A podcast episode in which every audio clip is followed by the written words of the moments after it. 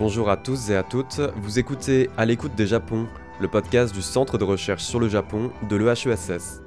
Je suis Alexandre Garnier et je reçois pour ce 13e épisode sur la genèse des études japonaises en France Noriko Berlinguer Kono, professeur en histoire et société du Japon moderne et contemporain à l'Université de Lille. Elle a dirigé la rédaction d'un ouvrage collectif sur le sujet paru fin 2020.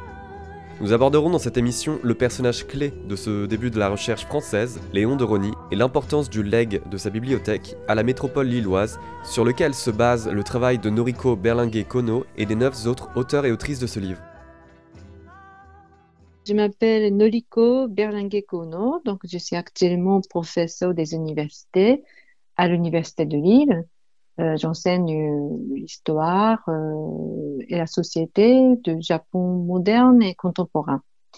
Donc, j'ai fait ma thèse en fait à l'EHSS, donc en CRJ, il y a très longtemps. Donc, j'ai soutenu cette thèse en 1999 sur la perception de l'étranger au Japon, l'évolution de la perception de l'étranger. Euh, depuis, surtout depuis les nazis.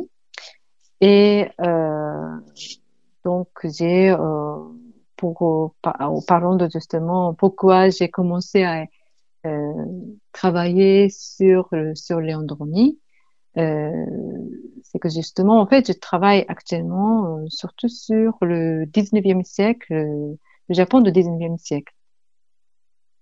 Euh, du coup, c'est l'ouverture du pays, les relations euh, du Japon avec les autres pays euh, m'intéressent énormément et surtout les acteurs, hein, les acteurs de, justement de politique, hein, culturelle, diplomatique de cette époque.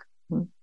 Et là, pour le moment, disons ma mon, ma recherche, disons qui, qui que j'ai commencé euh, déjà il y a presque 20 ans aussi, hein, sur euh, en fait euh, Eto sur le ministre, premier euh, ministre de la justice du gouvernement Meiji.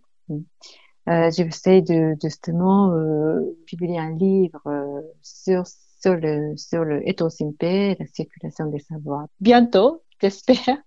Donc, la circulation des savoirs, c'est aussi euh, l'étude que je, à laquelle, pardon, je m'intéresse. Euh, revenons à cette étude sur la études japonaise. Euh, tout d'abord, j'aimerais insister sur le caractère collectif de l'ouvrage, hein, parce que en fait, je suis là pour euh, justement parler de ce livre. Hein. Euh, donc, dans ce livre-là, chaque auteur a apporté son expertise sur les multiples facettes du fond Léon Droni de Lille. Je reviendrai sur ce, ce fond euh, plus tard, mais euh, donc sur ce fond et ainsi que sur sa vie et son œuvre. Donc c'est le, les, les livres qu'il a qu'il a écrits. Alors, je pense que euh, ce collectif a le mérite de montrer le début des études japonaises en France et en Europe euh, en mettant l'accent sur, sur Oni et le contexte de l'époque. Alors d'ailleurs, ce, livre a bénéficié des deux subventions, celle de la Fondation pour l'étude de la langue et de la civilisation japonaise et celle de la Fondation euh, internationale de Toshiba. Donc c'est moi qui ai édité cet ouvrage, mais permettez-moi d'énumérer les noms des contributeurs dans l'ordre de l'apparition des articles. Euh, Patrick Bever, que vous connaissez bien, euh, qui est directeur de recherche émérite au CNRS, euh, ensuite, c'est moi, Noriko Berlinguer Kono, Nishizawa Naoko, euh, donc professeur euh, au centre de recherche sur euh, Fukuzawa Yukiti à l'université Keio, Guillaume Carré, directeur d'études euh, de, votre centre, euh, centre de recherche sur le Japon de l'UHSS, et Willy Van de Waal, professeur émérite de la euh, catholique universitaire de Leuven, KU Leuven, euh, en Belgique. Euh, Iwashita Yoko, alors euh, notre collègue est doctorante à l'université de Lille. Euh, Brigitte Lefebvre, une autre collègue de Lille est maître de conférence en littérature japonaise, et Chris Belloade, maître de conférence en français à l'université Ochanomizu, auteur d'une thèse en japonais consacrée à Roni. Et Philippe Rothstein, maître de conférence honoraire en linguistique à l'université Paul Valéry, Montpellier, 3, et descendant de Roni. Et enfin, euh, Bénédicte Fabre-Muller, euh, ancienne, euh, journaliste et également descendante de Rony. Voilà. Donc, cet ouvrage n'aurait pu voir le jour sans ces contributeurs qui ont décidé de participer à ce beau projet. Alors donc, en fait, ce collectif, c'est basé sur euh, les, contenus de, justement des contributions euh, faites euh, au symposium international qui a eu lieu à Lille, donc sur ce, sur ce thème-là, en novembre 2015. Donc ça a été, il a fallu quand même pas mal de temps, donc c'est, ce n'est pas vraiment les actes de colloque, hein, à proprement dit, parce que on a bien sûr remanié les contributions du symposium euh, plutôt enrichi hein, euh, ses contributions et pour en faire euh, un collectif, j'espère, cohérent. Voilà. Donc pour introduire le sujet d'aujourd'hui, une question un petit peu naïve d'abord. Qu'est-ce qu'on entend derrière le terme d'études japonaises? Qui peut englober beaucoup de disciplines variées, vous allez nous dire. Et euh, également, quelle différence on peut faire euh, entre l'orientalisme scientifique et la japonologie euh, comme on l'entend aujourd'hui? D'accord. Donc, bon, les études japonaises, tout d'abord, il s'agit de, en fin de compte, nomenclature administrative comme études anglaises, études italiennes, études chinoises, donc études sur la langue, la culture et la société du pays concerné. Euh, par exemple, pour que le doctorat s'intitule doctorat en études japonaises, il faudrait que les travaux s'appuient sur les documents en langue japonaise. En ce sens, euh, les études japonaises se fondent, comme toutes les autres études, bon, réel entre guillemets, avant tout sur les capacités à comprendre les documents et les informations en langue japonaise. Mais euh, y a-t-il une méthodologie euh, et une méthode propre aux études japonaises? Voilà. Euh, en effet, bon, il me semble que la plupart, y compris moi-même, euh, sous-estimaient sans doute l'importance de cette question. Alors, en mettant cette question euh, entre parenthèses, nous avons essayé de légitimer les études japonaises en instaurant au sein même des études japonaises les champs disciplinaires habituels, euh, tels que euh, l'histoire, euh, la sociologie, la littérature, l'anthropologie, le droit, l'économie, et ainsi de suite. Et ce, on va dire, pour accéder à plus de scientificité. Voilà. Alors, bon, donc maintenant, à l'heure actuelle, il est de bon ton de proposer des cours et séminaires de chaque discipline euh, à l'intérieur des études japonaises. Euh, parallèlement à ce phénomène de cette spécialisation, hein, il, il, y a 15 ans environ, le gouvernement a saisi cette occasion pour tenter de déconstruire les études aréales entre guillemets en les réduisant, euh, réduisant pardon, aux écoles de langue et en instaurant, en instaurant l'espace commun à toutes les langues au nom de euh, interdisciplinarité. Voilà. Il s'avère que les résultats sont mitigés. Euh, ben, je vous, je vous l'explique.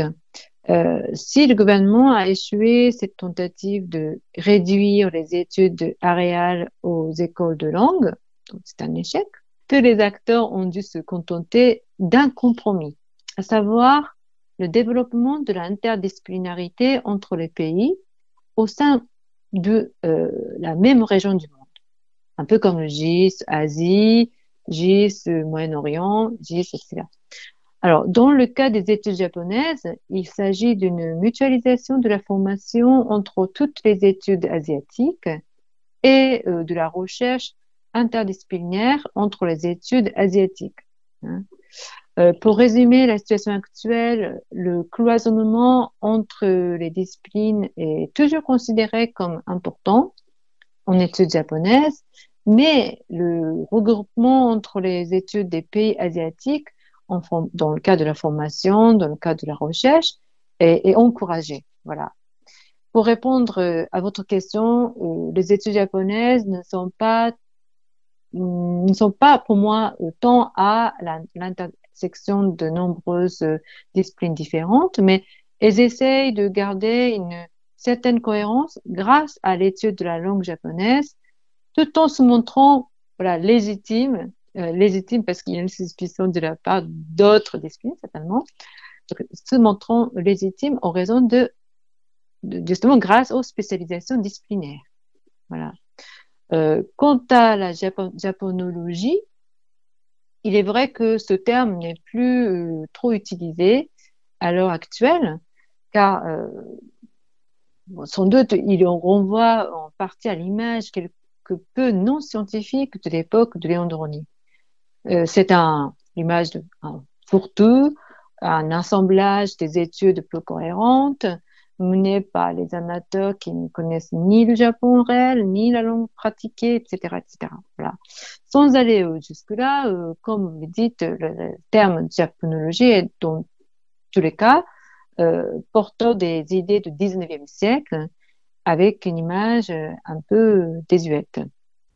Vous le mettrez en relation du coup avec l'orientalisme de cette époque aussi? Ce serait des termes assez qui serait désuet de la même façon? Oui, c'est un peu. Enfin, j'ai pas encore bien étudié euh, sur cette question, mais je pense que oui, on peut dire que l'orientalisme, quand on dit l'orientalisme, japonologie, japonologie, en tout cas, ce que je peux dire pour l'instant, c'est euh, c'est porteur de justement toutes les euh, aussi donc c'est un côté l'exotisme, japonisme.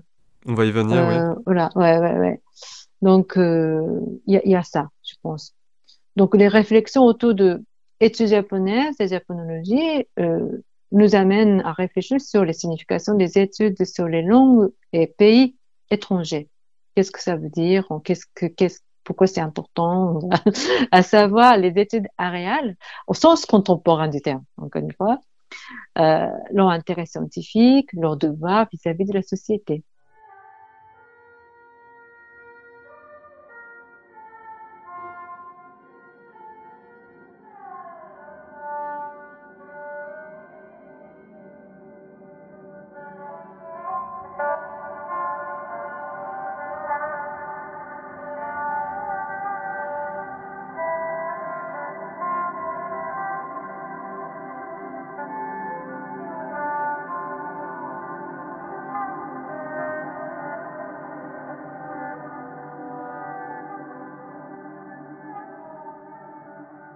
Alors, il y, a ce terme euh, qu'on retrouve euh, couramment, assez couramment, du coup, en travaux euh, de recherche sur le Japon, particulièrement en sciences sociales, c'est l'exotisme. Et à moins de l'étudier en tant que phénomène, on cherche en général plutôt à l'identifier pour l'éviter. Est-ce que vous pouvez nous présenter à peu près ce qu'on entend par exotisme, ce qu'on comprend à peu près voilà, ce que, ce que peut être l'exotisme du Japon, euh, du Moyen-Orient, etc. Mais qu'est-ce que, que, que, ce terme euh, signifie dans la recherche pour des chercheurs euh, exactement, et dans la recherche orientaliste du 19e siècle en France et autre part, bien sûr? Alors, moi, je veux dire, c'est pas vraiment littéraire. Hein. Donc, en fait, je pense que littéraire serait mieux placé pour justement euh, parler de d'exotisme, hein, euh, je crois. Mais euh, voilà, donc ce que je peux dire que du point de vue de la recherche, comment l'exotisme est traité, etc. Ça c'est difficile à dire, mais donc à mon niveau, j'essaye d'apporter quelques éléments de réponse. voilà. Donc, je pense que, alors, la posture fondamentale, donc, posture fondamentale de Léon Dornier consistait justement à ne pas tomber dans le piège de l'exotisme. C'est donc c'est sa posture. Et Roni, euh, c'était donc pas céder à l'esthétisation excessive de l'altérité. Hein. C'est pourquoi il s'opposait publiquement au japonisme, ce, qui pourrait être euh, une erreur stratégique de sa part, parce que le japonisme était euh, plébiscité non seulement par les salons parisiens, mais aussi par le grand public avisé. D'ailleurs, on pourrait euh, lui reprocher que euh, Rony lui-même a utilisé cette force de exotisme pour créer des adeptes de son bouddhisme éclectique. Hein, c'est le, courant, l'école qu'il a, qu'il a créé euh, justement à la fin de, des 1880 par là. Voilà. Alors, euh, toutefois, Rony souhaitait, dans la mesure du possible, ne pas considérer les étrangers comme, euh, comme euh, étrangers. Il pensait important d'unir les trois races, hein, au sens du, bien sûr, 19e siècle, hein, et de chercher des points communs entre les différents peuples. On, voit tout de suite, en fait, quand on voit le logo de la société d'ethnographie, il y a en fait trois disons, hommes euh, qui sont debout. A donc c'est l'homme, enfin, désolé d'utiliser tous ces termes de tous ces termes, enfin, tous ces mots, l'homme blanc, l'homme euh, noir, l'homme jaune, voilà. Euh, voilà, ils se tiennent, ils tiennent comme ça à la main et euh, pour montrer, je pense, pour, pour eux, hein, c'est l'unité de l'humanité. Hein. Et c'était très important, en tout cas pour lui, et ça, c'est vraiment euh, très, euh, c'est très parlant ce logo. Voilà. Et euh, donc, c'est de chercher des points communs entre les différents peuples, c'est très important. Alors pour lui, l'Orient ne doit pas être créé par l'Occident. Même si, disons, personnellement, je pense que sa conception d'orientalisme était inconsciemment sous l'influence de l'exotisme. Hein euh, phénomène de d'idéaliser l'autre, euh, surtout son aspect extérieur. Et euh, bien sûr, dans le dans l'article de Madame Iwashita hein, sur traité de l'éducation des vers à soi au Japon, on, dénote aussi des aspects de, de, justement l'Orient fantasmé. En tout cas, disons que donc inconsciemment, hein, donc inconsciemment, lui, il était, il est tombé dans ce piège peut-être, mais il, le rejetait, il, était conscient de ce danger de l'exotisme, du japonisme. Je pense que sa posture intellectuelle restait inchangée. Voilà. Bon, c'est ce qu'il voulait, mais inconsciemment, nous, on peut interpréter aux, yeux de justement euh, de, enfin, de, de, des gens qui vivent maintenant, hein, les, les, normes changent, les valeurs changent, etc. Euh, il, est aussi les victime de certainement de l'orientalisme de l'époque. Alors avant de, présenter euh, Léon de Rony, euh, dans quel contexte se situe la jeunesse des études japonaises? C'est donc la deuxième moitié du 19e, c'est la fin du sakoku, on va dire d'un isolationnisme japonais vis-à-vis de l'Occident qui a duré à peu près deux siècles. Quelle circulation des savoirs on a eu pendant la période du Sakoku et jusqu'à la fin. Quel, euh, quel accès au savoir il avait entre la France et le Japon? Oui, euh, il est vrai que on peut parler de, on a longtemps parlé de ce mot Sakoku, hein, euh, la politique isolationniste, mais la récente justement tendance forte chez les historiens japonais et de justement de, de relativiser cette notion de sakoku. Hein. Euh, à tel point qu'en fait, euh, il y a une, il y a des lobbies euh, importants de justement euh, d'historiens qui euh, militent pour la suppression de ce terme sakoku dans les manuels scolaires d'histoire. Voilà. donc ça veut dire quoi? Ça veut dire qu'en fait, il y avait quand même quatre lieux euh, principaux ouverts euh, au monde. Bon, le premier, c'est évidemment, c'est Nagasaki, hein, dans le Kyushu, euh, qui était géré directement par le Baku. Euh, donc, il y avait bien sûr avec cet îlot de Dezima, il y a eu donc dans le territoire Hollandais. il y avait des Hollandais qui étaient tout le temps là. Il y a des Chinois aussi qui commerçaient, qui habitaient dans ce des humains.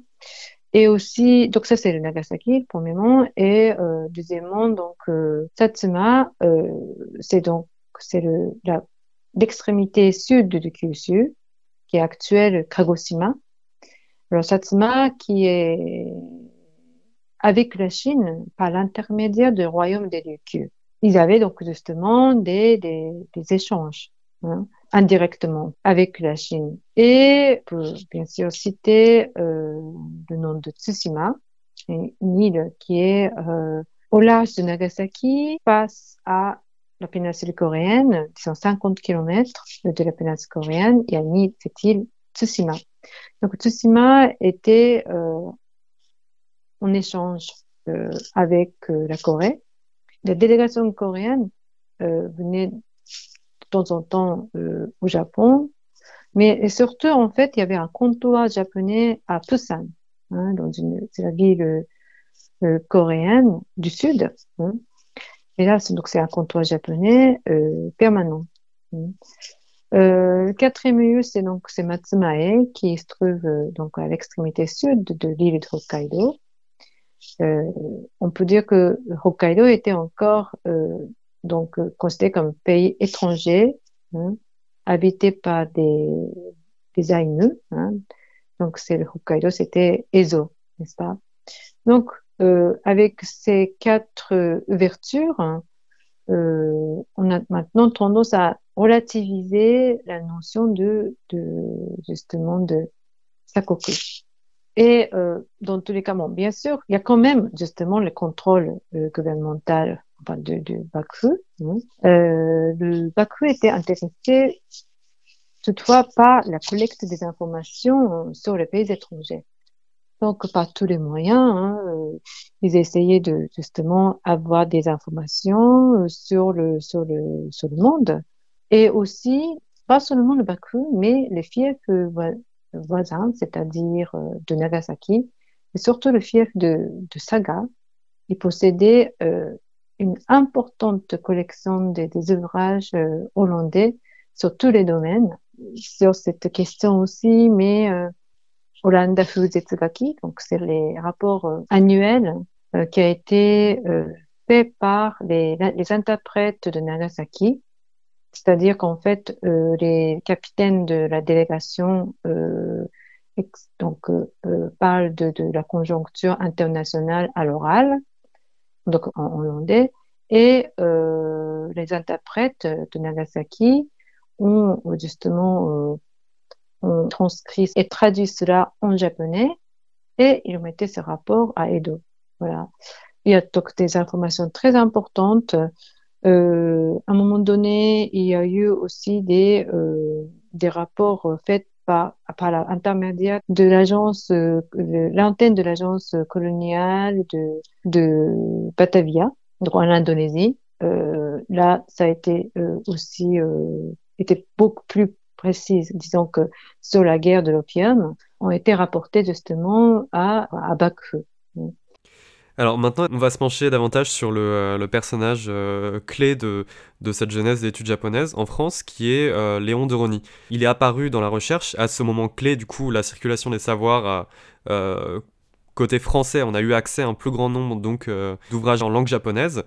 et Léon de Rony est aussi né, a grandi dans un milieu. Il avait une prédisposition particulière pour les études orientalistes déjà à l'époque.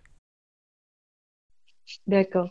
Comme vous le savez sans doute, donc Léon est né à Lille, donc euh, plus précisément l'os de Lille en 1837. Je vous quand explique, il est surtout connu d'avoir occupé euh, depuis 1867 la première chaire en études japonaises en France à l'école impériale et spéciale des langues orientales, donc l'actuel INELCO.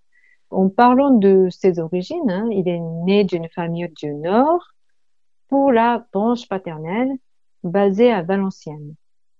Euh, il faut dire que dans cette famille, il y a une tradition d'érudition hein, sur au moins quatre générations. Euh, son père, Lucien, Lucien de Rony, Euh, il était donc bibliophile, donc spécialiste de l'Amérique précolombienne, comme vous l'avez dit. Hein. Et son grand-père paternel, Joseph de, de Rony, hein, écrivain écrivain, voilà. euh, on dit aussi souvent polymorphe. Et son arrière-grand-père, Gabriel Écart, euh, c'est un érudit local renommé à Valenciennes. Alors, comment on peut justement euh, caractériser ces liens hein? Euh, S'il y avait une, cette attache particulière, c'est sans doute des liens sentimentaux, voire symboliques, avec ses, ses ancêtres, car, bon, bien sûr, Léandroni, il n'y a pas euh, vraiment vécu. Mais euh, il y a une chose quand même assez curieuse. Hein. Chose que d'autres chercheurs jusqu'à présent hein, n'ont pas euh, mentionné jusqu'à présent. À ma connaissance, Léandroni gardait le lien soutenu avec la euh, Société des sciences de l'agriculture et des arts de l'île. Hein. C'est une société fondée en 1802 qui existe toujours. Elle a eu comme président euh, Louis Pasteur pour un temps. En effet, euh, en 1859, Léon Drony et son père Lucien sont devenus membres correspondants de cette société. Euh, Léon était présenté en tant que homme de lettres à Paris, 15 rue La, La Voilà. Alors son père s'est marqué orientaliste à Paris. Voilà. Et en 1873, euh, il a représenté euh, cette société, donc la société lilloise, hein, en tant que délégué envoyé euh, à la première euh, édition du Congrès international des orientalistes organisé par Léon Droni lui-même à Paris. Donc euh, en 1873, là il s'est dit, il, a, représente cette société lilloise. Alors, dans le document de 1873 de la société, euh, son titre euh, ancien, hein, euh, a été remplacé par le président de la société d'ethnographie. Hein, dans le, dans le document de la société lilloise, c'est marqué présent de la société d'ethnographie. À partir de 1878 environ, il y a la mention euh, professeur euh, l'école nationale des langues orientales PHT, avec Avenue qui avance cette Paris. Et toujours en tant que membre correspondant. Hein. Alors, euh, tout cela m'amène à affirmer que, contrairement aux travaux précédents qui euh, sous-estimaient le facteur de son rattachement au lieu de sa naissance, que en fait Léandroni voulait consolider ses racines nordistes par le biais du dont de la collection personnelle, des ouvrages à la ville de Lille, et ce avant sa mort.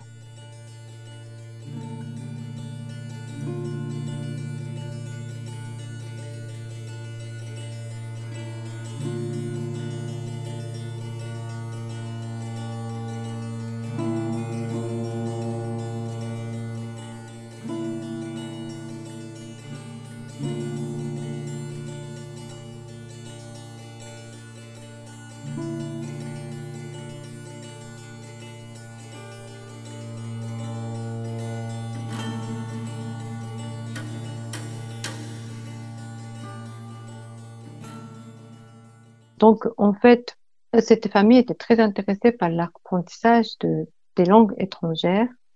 Euh, disons, à la maison, euh, ils se parlaient, euh, là, non pas en anglais, mais ils se parlaient en latin. Hein. Et euh, on va dire qu'en fait, il est entré, il, a, étudié en fait plein de choses avant. Hein. Il a étudié le sciences physiques, il a étudié le, de, comment des mathématiques. Euh, par contre, donc il est entré, il voulait étudier les plusieurs langues justement euh, asiatiques, enfin orientales, pardon. Euh, donc il, est, il, est, il a étudié à l'école impériale et spéciale des langues orientales en, à partir de 1852. Donc là, il a suivi les cours de chinois ancien, euh, l'arabe vulgaire, l'arménien, l'hindustani, le malais, le tibétain, les siamois, etc., etc. Mais il n'y avait pas encore de cours de japonais en fait. Euh. Voilà, c'est ça. Il n'y avait pas encore le cours de japonais. Donc, euh, il était très très bon en chinois ancien, ce que Stanislas Julien, professeur de chinois ancien au Collège de France, il donnait des cours également donc à l'école. Et là, à l'heure actuelle, il est considéré comme le père fondateur de la sinologie euh, en France. Euh, donc Stanislas Julien, il a remarqué euh, justement ses, les, ses, son intelligence euh, remarquable de, de Léon Drony, hein, le jeune, jeune euh, Léon Drony, et il a fortement conseillé à, euh, enfin, il lui a fortement conseillé de d'étudier surtout de se, spécialiser en langue japonaise parce qu'il s'est intéressé à plusieurs langues euh, orientales. Hein. Donc euh, là, euh, c'était, disons, le conseil. Donc Léon Dorny a suivi les conseils de son maître, Stanislas Julien, et il a décidé de justement se lancer dans les études de japonais, mais en autodidacte, parce qu'il n'y avait, euh, avait personne qui pouvait euh, lui enseigner euh, japonais. Hein. Donc là, c'était assez difficile. Donc, je, ne sais pas, donc honnêtement, comment il a étudié concrètement hein, le japonais. Tout ce que je sais, par exemple, pour les katakana, il a utilisé cette traduction japonaise faite par Karl Gutzlaff. Hein. il reprend justement ces, ces documents, les pages de documents pour faire, pour préparer euh, le manuel de justement de langue japonaise qui sera, qui a les destinations de son ses étudiants euh, de japonais à l'école. Hein. Donc euh, ça veut dire que bon, il pensait que c'était très important d'utiliser et que lui-même certainement il a utilisé euh, ces, ces pages-là pour apprendre les katakana en tout cas. Hein. Il était en contact avec euh, les autres professeurs européens, hein, donc euh, Hoffman hein, aux Pays-Bas, à l'Université Leiden, euh, aussi euh, Feitzmeier, je ne sais pas si je prononce bien son nom. Hein.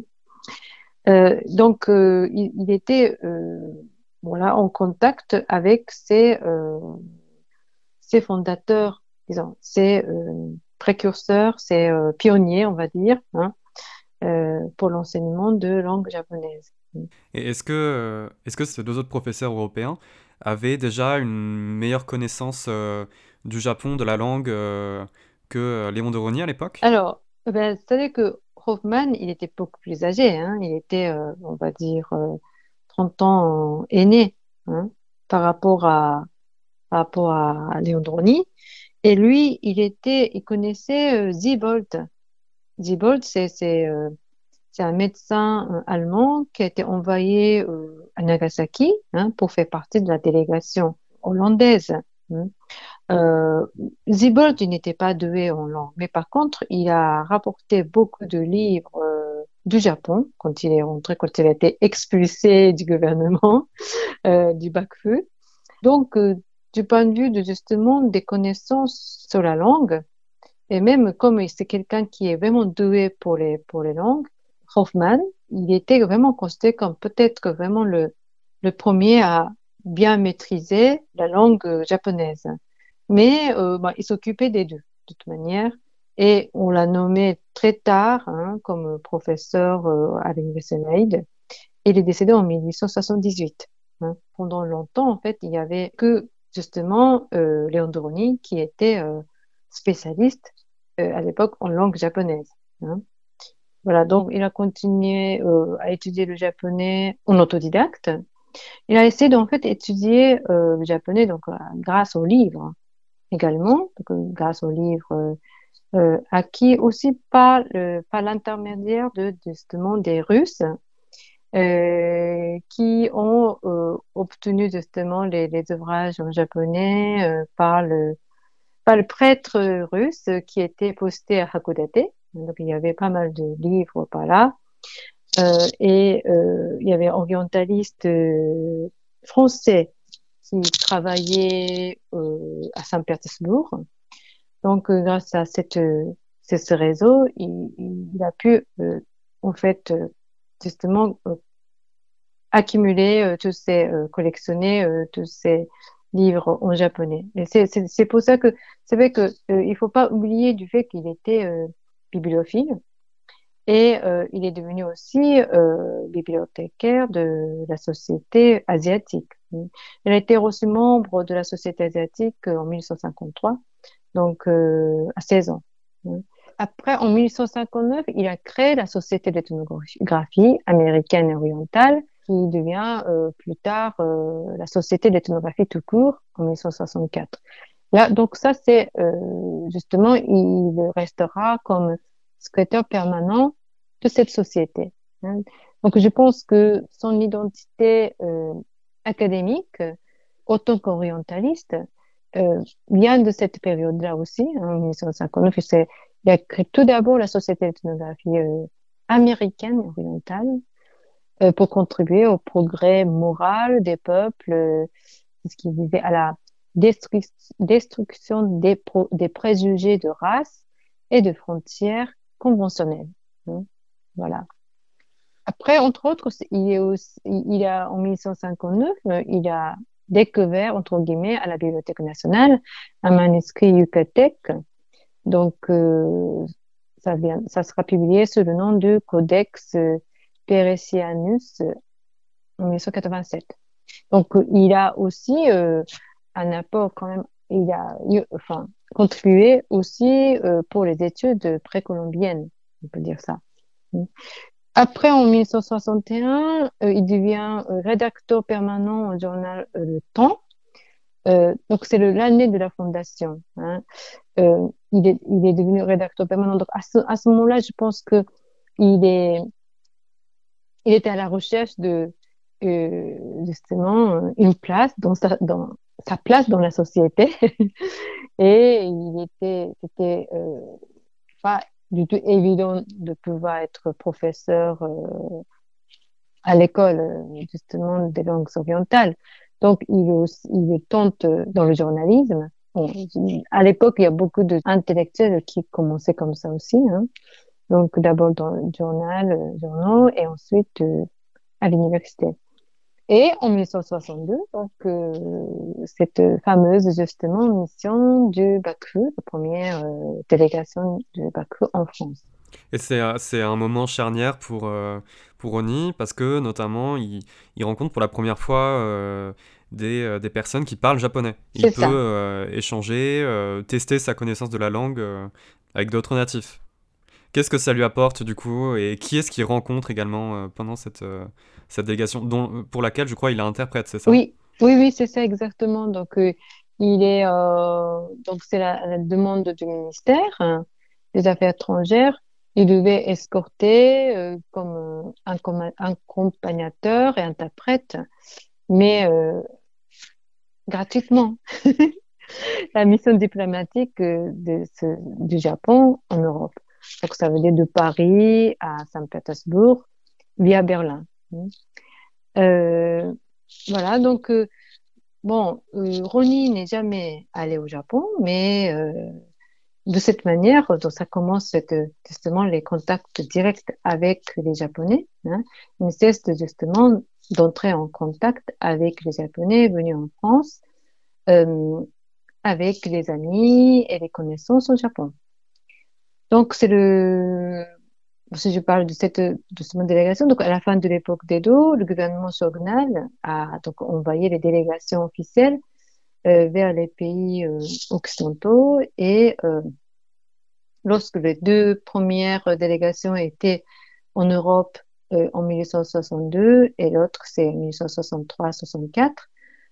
C'était des délégations qui, qui avaient des buts purement diplomatiques. C'était pour pour entamer, euh, c'est ça, des, relations avec, euh, avec les pays occidentaux C'est plus, c'est pour euh, quand même changer le, le, des traités inégaux. C'est-à-dire que, par exemple, il était question de, par exemple, fermer le port de Yokohama. Mais euh, en 1960-64, il, hein, il voulait absolument, le gouvernement shogunal envoyer les missions pour qu'il négocie cette chose-là, mais ça n'a pas été du tout accepté par les autres pays. voilà. Mais bon, à ce moment-là, qu'en fait, bah, il, on y rencontre, rencontre pour la première, presque pour la première fois les Japonais. donc là, lorsque les deux premières délégations étaient en Europe, on y les a accueillis sur Paris. Et pour la première délégation, euh, dont faisait partie Fukuzara Yukichi, hein, euh, qui est euh, fondateur de l'université Keio, et aussi euh, journaliste et le, intellectuel, euh, on peut dire le plus représentatif hein, et de l'ère Meiji. Ça, il faisait partie. Roni a été euh, désigné comme accompagnateur, interprète officiel et, et, à ce titre, il est allé jusqu'à Saint-Pétersbourg pour les accompagner. Bon, il connaît bien, comme je vous l'ai dit, en fait, il avait le réseau déjà à l'époque. Il connaissait euh, orientaliste euh, euh qui a eu son poste à l'Académie de Saint-Pétersbourg, c'est un Français. Euh, donc, je pense qu'il y a je veux dire, c'était euh, euh, la relation, euh, comment dire, les, échanges ont, été facilités par ce genre de des individus. oui, pour Roni, c'était aussi une rare occasion de communiquer avec les Japonais en chair et en os, je pense.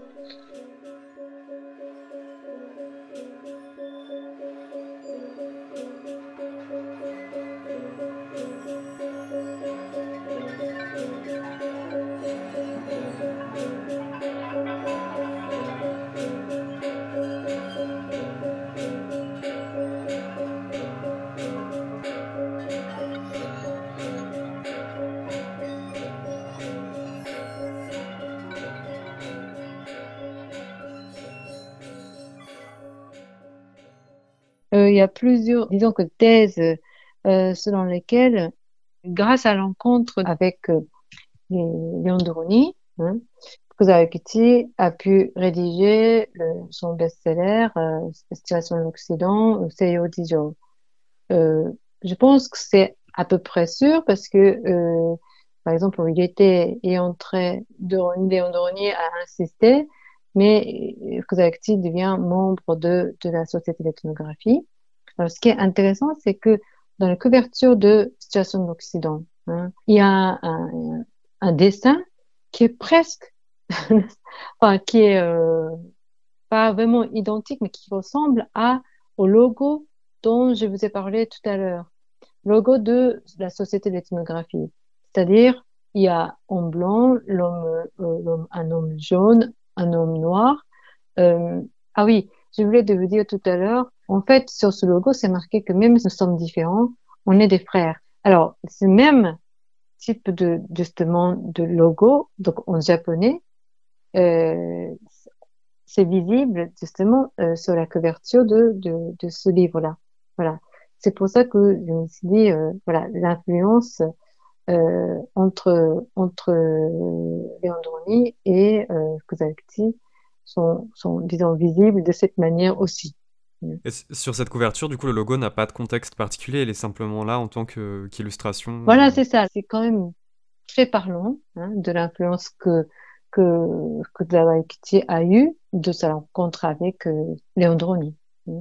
Après, d'autres personnes aussi euh, très, très, très importantes parce que c'est ces membres-là qui ont offert des livres japonais à Leandroni et qui se trouvent dans la bibliothèque euh, municipale de Lille. Mais alors avant de, de parler juste de, ce, de, de la bibliothèque et Mhm. des livres qui y sont présents, ça, ça révèle aussi quelque chose, c'est que euh, les échanges entre euh, Ronnie et euh, les membres de la délégation sont euh, assez compliqués, en tout cas en Mm, langue mm, japonaise. Ronnie euh, a une maîtrise du japonais qui est euh, pas orale du tout. Oui, oui, c'est ça. C'est ça exactement. Mais en fait, étant donné qu'il connaît parfaitement bien le chinois ancien, c'est vrai que là, là, vraiment, ses connaissances en chinois ancien sont, sont vraiment un très bon niveau. hein. Et euh, les Japonais à l'époque c'est tout à fait normal d'être familier, enfin, euh, être vraiment à l'aise avec euh, chinois classique hein, et, les classiques de chinois également. Donc, en fait, ils pouvaient euh, communiquer grâce aux idéogrammes, en, écrivant. Voilà. Donc, c'est ce qu'ils ont fait et c'est ce qu'on fait souvent. Hein. En fait, euh, même quand les, les lettrés chinois sont arrivés euh, à l'époque d'Edo, ben, les Japonais, en fait, ils avaient des connaissances, très bonnes connaissances de chinois euh, classique, le chinois ancien, les classiques du chinois. Ils savaient lire, mais ils savaient pas parler. Donc, ils, ils, euh, communiquaient grâce aux idéogrammes, à l'écriture, en écrivant. Donc, c'est comme ça qu'il a fait, mais en même temps, euh, bien sûr, Ronnie a profité de cette occasion pour pour apprendre la pratique, euh, apprendre la, la, la langue orale, hein, le japonais oral. Et vous le disiez donc, euh, ces rencontres-là, il y a les échanges oraux qui permettent pour Ronnie de pratiquer la langue, mais du coup il y a aussi des échanges de, livres, de documents divers, et c'est ce qui permettra à Ronnie d'enrichir bien plus sa bibliothèque de documents en langue japonaise. Voilà, c'est ça, exactement.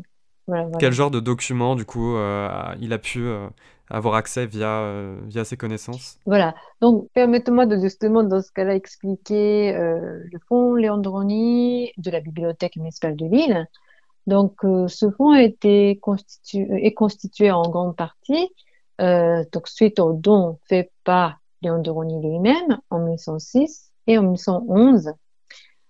et dans une certaine, enfin moindre mesure en 1913, hein, un an avant sa mort.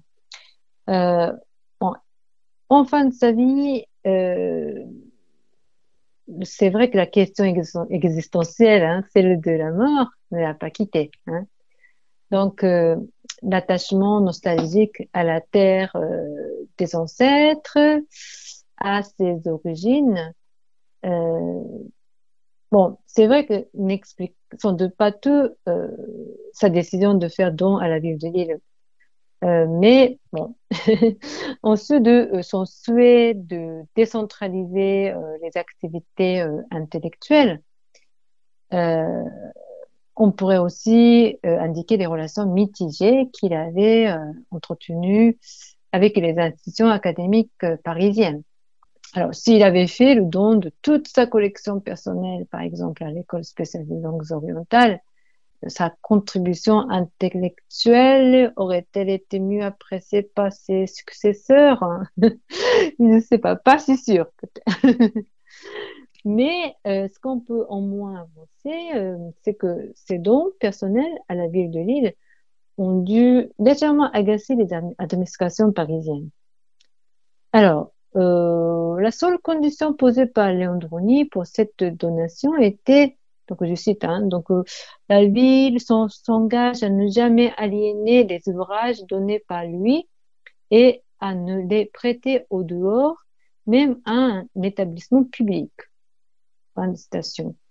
Alors, donc, euh, quelle que soit la réelle intention de Rony, cette condition oblige tous, euh, tous les chercheurs donc intéressés par la collection à se rendre Lille euh, pour, pour le consulter et incite les chercheurs lillois à structurer les études chinoises et japonaises autour du fond. C'est quelque chose qui est assez unique en France, euh, ce type de, donation avec des conditions euh, de ce type? Ah ça, je ne sais pas. Je n'ai aucune idée, mais je vais poser cette question aux bibliothécaires dans ce cas-là.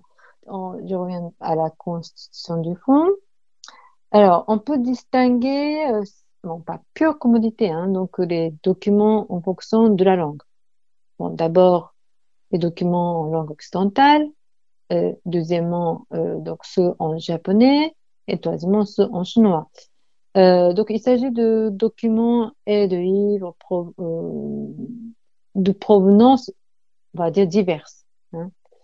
Euh, certains livres ont été acquis par lui-même, mais d'autres viennent non seulement de la bibliothèque de son père, Lucien de Rony, et de celle de son maître, hein, Stanislas Julien, qui contenait aussi les ouvrages de Abel Remusa, hein, donc c'est son, maître de maître en fait, n'est-ce pas euh, Mais aussi de la part des amis et des correspondants japonais et français.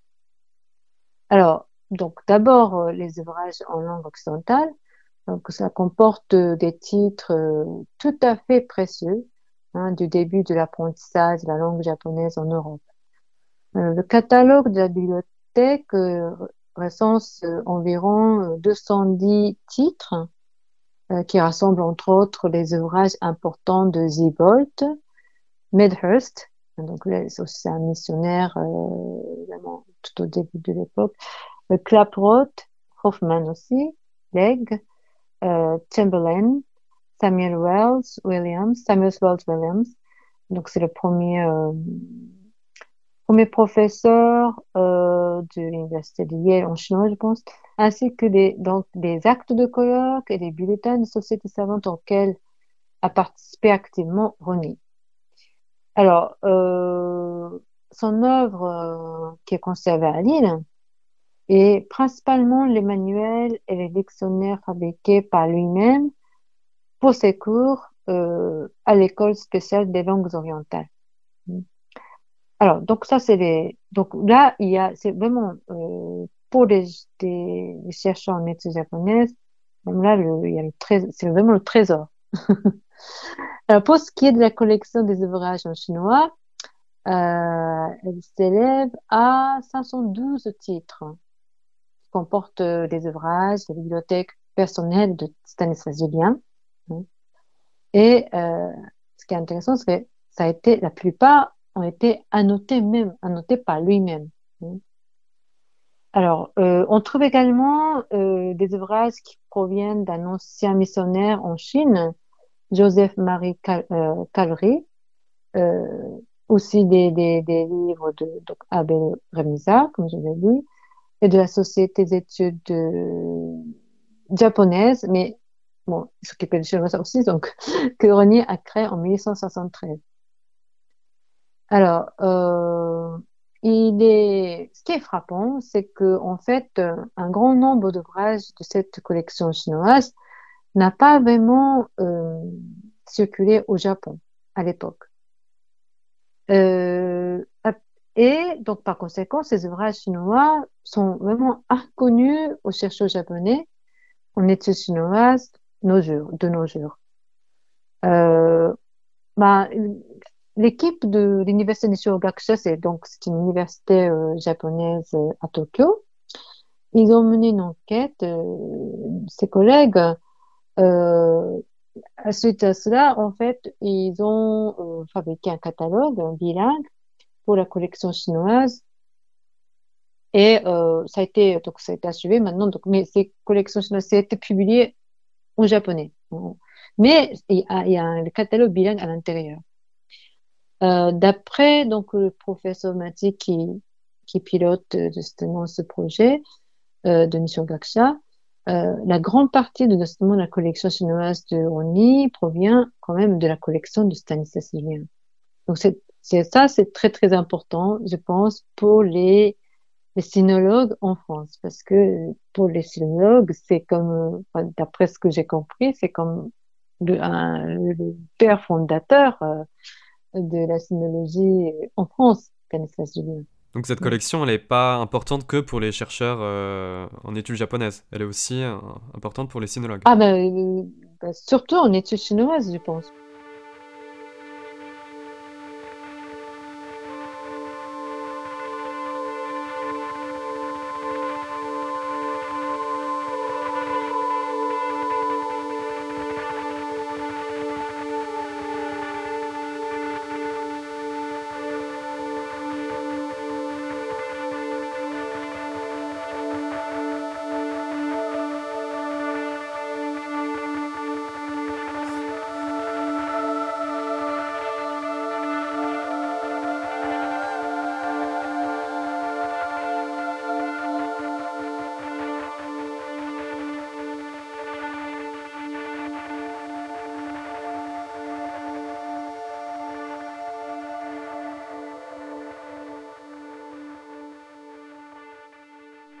Donc maintenant, donc, euh, notre intérêt central, la collection japonaise. Le catalogue bilingue français-japonais de cette collection a été publié en 1994 par euh, Peter Kornetsky. alors professeur à l'université de Cambridge. Donc, selon le catalogue, on compte 294 titres, euh, mais à cela s'ajoute un certain nombre de documents non recensés du catalogue. Hein. Il y a pas mal de documents qui n'ont pas encore été recensés euh, par, ce catalogue. Donc, euh, c'est aussi intéressant. Alors, euh, une majorité d'ouvrages est publiée à la fin de l'époque d'Edo. D'autre part, on, se rend compte que d'un caractère encyclopédique de la collection, allant des œuvres classiques aux écrits populaires d'Edo, hein, d'une part, et aussi on, se rend compte d'un intérêt marqué pour les ouvrages euh, qui relatent euh, de l'histoire du Japon. Euh, on trouve entre autres le Koziki, édition Princeps de 1644. On sait qu'il a acquis cela grâce à Basil Hall Chamberlain, qui est donc considéré comme quand même l'un des fondateurs de l'étude japonaise en Angleterre, qui était à l'époque à l'université de Tokyo, au Tokyo, hein, parce que en fait il y a des correspondances qui, sont qui sont restées dans la bibliothèque. Hein. Donc il avait demandé euh, enfin, explicitement hein, donc euh, à Basil Hall Chamberlain euh, il y a aussi euh, d'idées Heike, Heike Monogatari. Euh, ça fait partie d'une des premières euh, acquisitions de Roni en 1854. Euh, Nihon Odai Ichiran, Dai Nihon Si de Tokugawa Mitsukuni. Euh, Nihon Gaisi de Rai Tairo, Taiheki, etc. Taiheki pour exemplaire presque complet. Alors, S'agissant de la provenance des ouvrages de la collection japonaise, euh, comme je l'ai dit, il n'est jamais allé au Japon.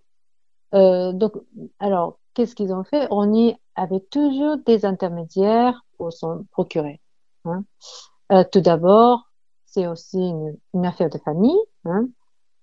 Comme je l'ai dit, une partie non, négligeable vient de, la bibliothèque personnelle de son père, Lucien de Rony.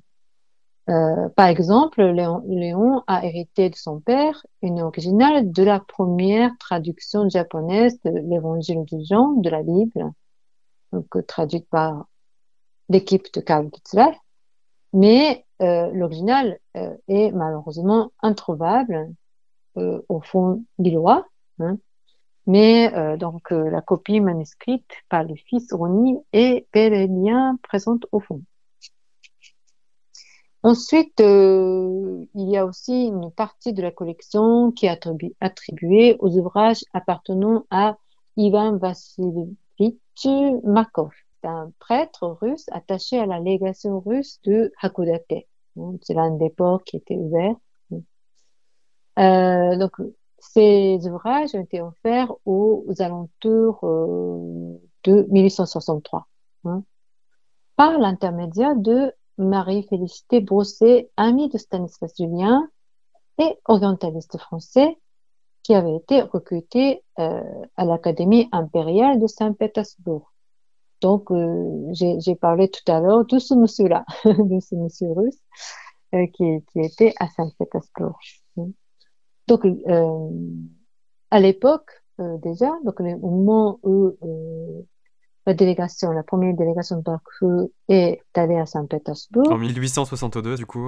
Euh, 1862. Euh, ces, livres été offerts en 1863, mais Brossé, il était déjà là. Parce qu'il y a des correspondances déjà des années 50, 58 par là. Donc, euh, il était euh, déjà à Saint-Pétersbourg. Donc, quand il était, quand la première délégation est partie à Saint-Pétersbourg, il a été sans doute euh, accueilli, entre autres, par Brossé.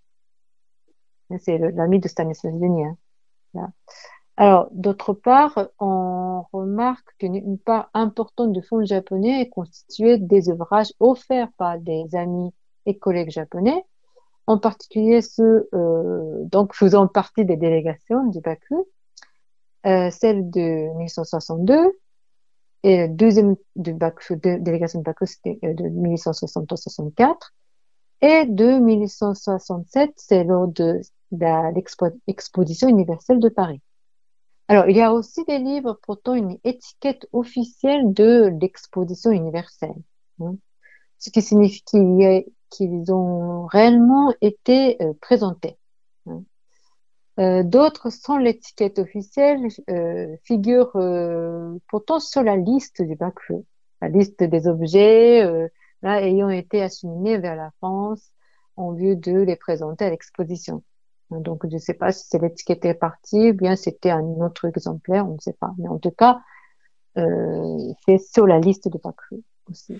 Et alors, vous l'avez dit rapidement, euh, Léon de n'est jamais allé au, au, Japon, en fait. Il a, euh, il a fait toute son étude ethnologique du Japon euh, uniquement par les textes. Est-ce qu'on a mhm. une, explication? Il aurait pu avoir la possibilité, euh, au cours de sa vie, euh, de s'y rendre. Et comment il a pu construire, du coup, une, une, étude ethnologique du Japon sans jamais avoir, uniquement par ses textes? Est-ce qu'on peut parler d'ethnologie, tout à fait, comme on l'entend aujourd'hui, dans le cadre Roni, de ces études plutôt philologiques, donc, études de texte oui, alors là, donc en fait, j'ai pas beaucoup d'éléments. On, dit tout simplement que c'est le mal de mer. Il a refusé en fait le poste de premier interprète de la délégation de France à Edo à l'époque, donc c'est avant, le midi. Il a parlé de justement les raisons familiales. Voilà. Après, c'était le mal de mer. Euh, bon, c'est descendants qui parlent de mal de mer. Hein. Mais euh, est-ce que c'est la seule explication? Je ne sais, on ne sait pas. Donc, je sais. Franchement, j'ai pas d'autres. Mais oui, voilà. Donc, c'est un gros problème parce que uniquement avec euh, avec les textes, euh, avec les livres. Est-ce qu'on peut toucher euh, le vrai Japon? C'est ce qu'il voulait. Euh, pour moi, il y a quand même des limites. Hein, donc, euh, lui, il, était, il savait pertinemment que lui aussi, il connaissait les limites justement de ses recherches. Donc peut-être c'est pour ça qu'il s'éloignait petit à petit. Euh, donc à partir des années 1880, hein, euh, de, du monde des études japonaises, justement. Parce que à ce moment-là, il y a plus en plus de Français qui maîtrisent euh, bien la pratique de la langue japonaise. Il est vrai que donc euh, certains lecteurs indigènes, euh, par exemple Oda Yorozu, qui est devenu euh, professeur plus tard euh, euh, à l'université de, par exemple, l'université de Kyoto, à la faculté de droit. Euh, lui, il, avait dit que euh, les cours à l'INELCO, enfin, cours de langues orientales, ces cours étaient catastrophiques. Et comme il, il, ne voulait pas vraiment enseigner, il confiait tous ses cours aux pauvres lecteurs japonais. Et aussi, quand il posait des questions, euh, comme il comprenait pas, donc il demandait tout le temps des questions linguistiques euh, sur la langue japonaise et qu'il était euh, euh, le, jeune Oda euh, pensait que c'était quand même pas normal que ce monsieur-là qui continuait à justement assurer cette chaire en études japonaises. Voilà.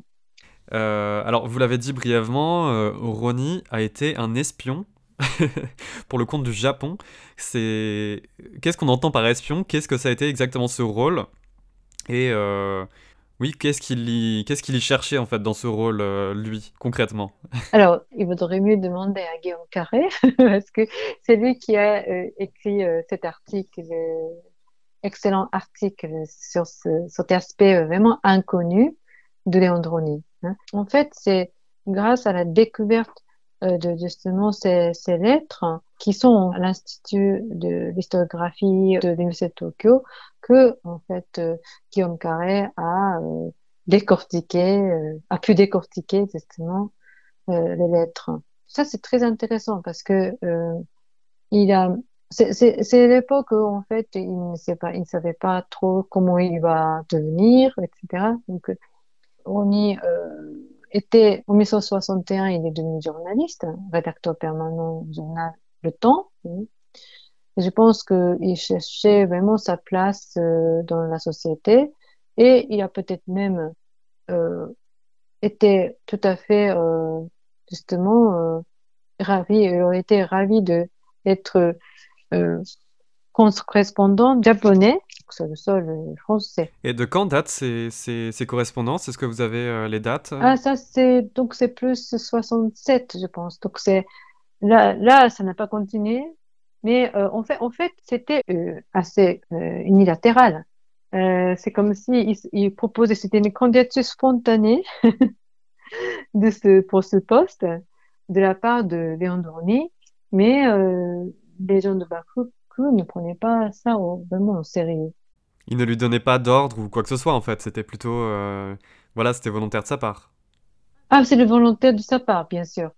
Donc, mais ce qui est intéressant de savoir est que il avait cette, euh, cette initiative. Il n'a pas, il a jamais été rémunéré donc. Ah, il n'a jamais été rémunéré, mais il n'a jamais été rémunéré pour au départ pour le. il a commencé euh, même à l'école euh, des langues orientales, quand il a donné des cours, euh, avant d'être justement titularisé, il donnait des cours quelques années pendant quelques années, il n'a jamais été rémunéré. Et comment s'est terminé du coup ce rôle Alors, avec justement le, le renversement du bac il n'y avait plus de réponse.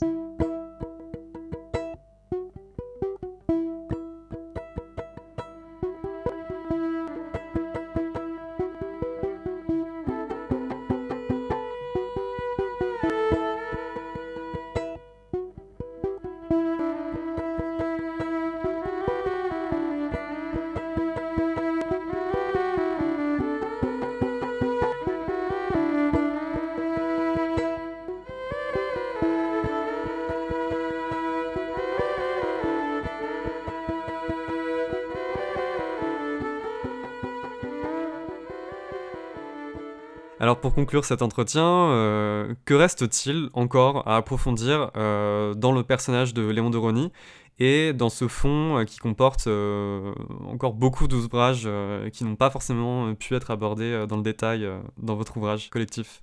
Alors là, beaucoup, beaucoup de choses, énormément de choses.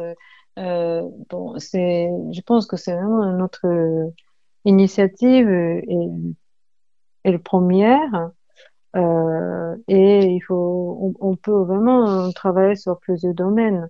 Dans un domaine, euh, déjà en fait, il y a une sorte de, il faudrait peut-être commencer par réhabiliter ces, ces, ces, recherches.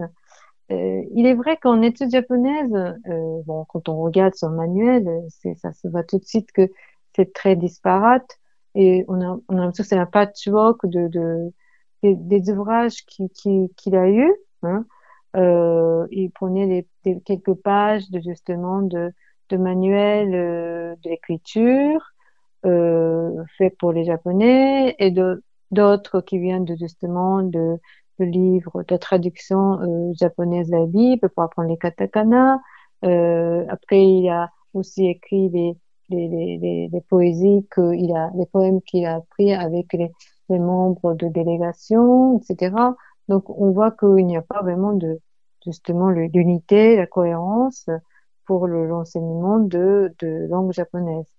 Euh, après, euh, donc si on vraiment euh, juge des, contributions hein, on est avec seulement cet angle-là, c'est vrai que c'est assez limité. Euh, je pense qu'il faudrait vraiment tenir compte du fait qu'il est, il a, c'est un, vraiment un excellent chercheur en chinois ancien, euh, un chercheur euh, qui voulait justement présenter, proposer une autre vision de de d'Orient. Hein. alors qu'est-ce que c'était dans ce cas-là l'ethnographie par rapport à, par exemple, l'anthropologie, tous ces travaux-là euh, n'ont pas encore été faits. Hein. Euh, et donc, il faudrait absolument que euh, on fasse, et tous les aussi les, les, ouvrages très très précieux au fond des lois n'ont pas été étudiés. Donc, je sais que pour la collection chinoise, il y a une université euh, chinoise euh, qui est venue avec le fonds très très important du gouvernement chinois pour étudier euh, le fond en comble les, livres de la collection chinoise. Euh, voilà, donc il y a vraiment des possibilités illimitées, on va dire, pour étudier l'œuvre et les, ouvrages collectionnés par Léon Droni. Je rappelle le titre de votre ouvrage, euh, ça s'appelle La jeunesse des études japonaises en Europe, autour du fonds Léon de Rony de Lille. Ça a été publié en 2020 aux presses universitaires du Septentrion. Et euh, je vous remercie, Noriko Berlinguet-Kono, d'avoir participé à notre émission. Merci à vous. Merci, merci beaucoup.